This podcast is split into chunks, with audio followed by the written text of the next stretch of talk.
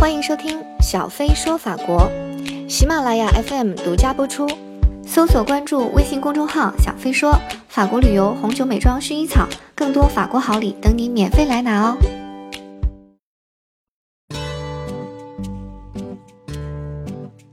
好，那我们今天跟各位聊一聊法国的法律。法国基本上呢是欧陆法啊，是欧陆法，也是所谓的大陆法系。但是法国的审判制度有陪审团，对对对对，这个颠覆一般人的想法。哎，一般人以为哈，一般人以为，呃，基本上如果你是一个英美法系的国家，你才有陪审团。对，如果你不是英美法系的国家的话，你可能你可能就是专业法官。对哎，法国不是，法国是混合的。以我我们以刑事案件来做例子来说哈，呃，法国对于犯罪有分成重罪、轻罪跟违罪，其中轻罪跟违罪，好、基本上呢是由专业法官来做审理。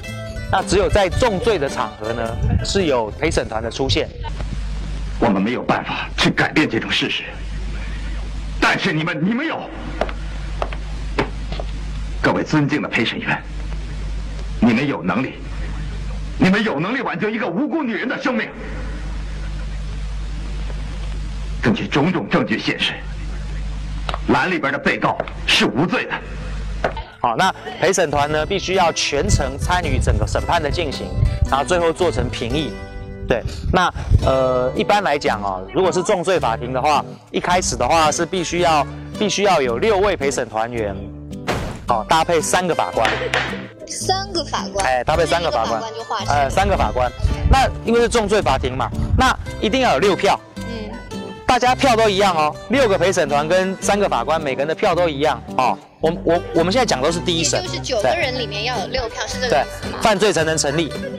如果有五票或者四票哎，那犯罪就不成立。好，犯罪如果成立的话，就就会进行第二轮的投票。，OK，第二轮投票是去是去投说你要你要判多重，你要判多重，基本上只要五个人就可以了。好，九个人里面有五个人过半就可以了。但是如果你要判的是法律所规定的最高刑罚的话，还是要六个，所以说在这些重刑里面，陪审团就很重要。很重要。那只是说这就是一个老问题啦，到底是给法官审好还是给陪审团审？对啊，以我自己的观察，其实我很怀疑啊，我很怀疑陪审团的团员有办法在这么复杂的案件里面，从头到尾都保持清醒的头脑。是因为你一个受过法学训练的法官都不见得能够办得到的事情，陪审团员要办得到，这第一个问题。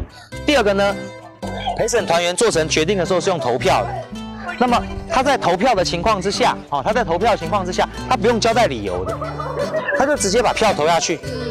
他不用去跟你报告他是基于什么理由投票，对所以如果你对于陪审团的判决不服，你连一个去去去攻击的判决理由都没有，你连一个对你连一个去反驳的判决理由都没有，你连一个去纠正的判决理由都没有，你只知道他们投了票，可是他为什么投票你根本不知道，对，所以陪审团制度是不是适合移植到所有大陆法系的国家？我个人是相当的保留，对对对对。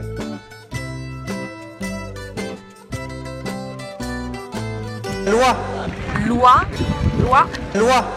Loi, loi. Ce moment。欢迎大家点击订阅“小飞说法国”，这样就可以更方便的找到我。搜索关注微信公众号“小飞说”，法国旅游、红酒、美妆、薰衣草，更多法国好礼等你免费来拿哦。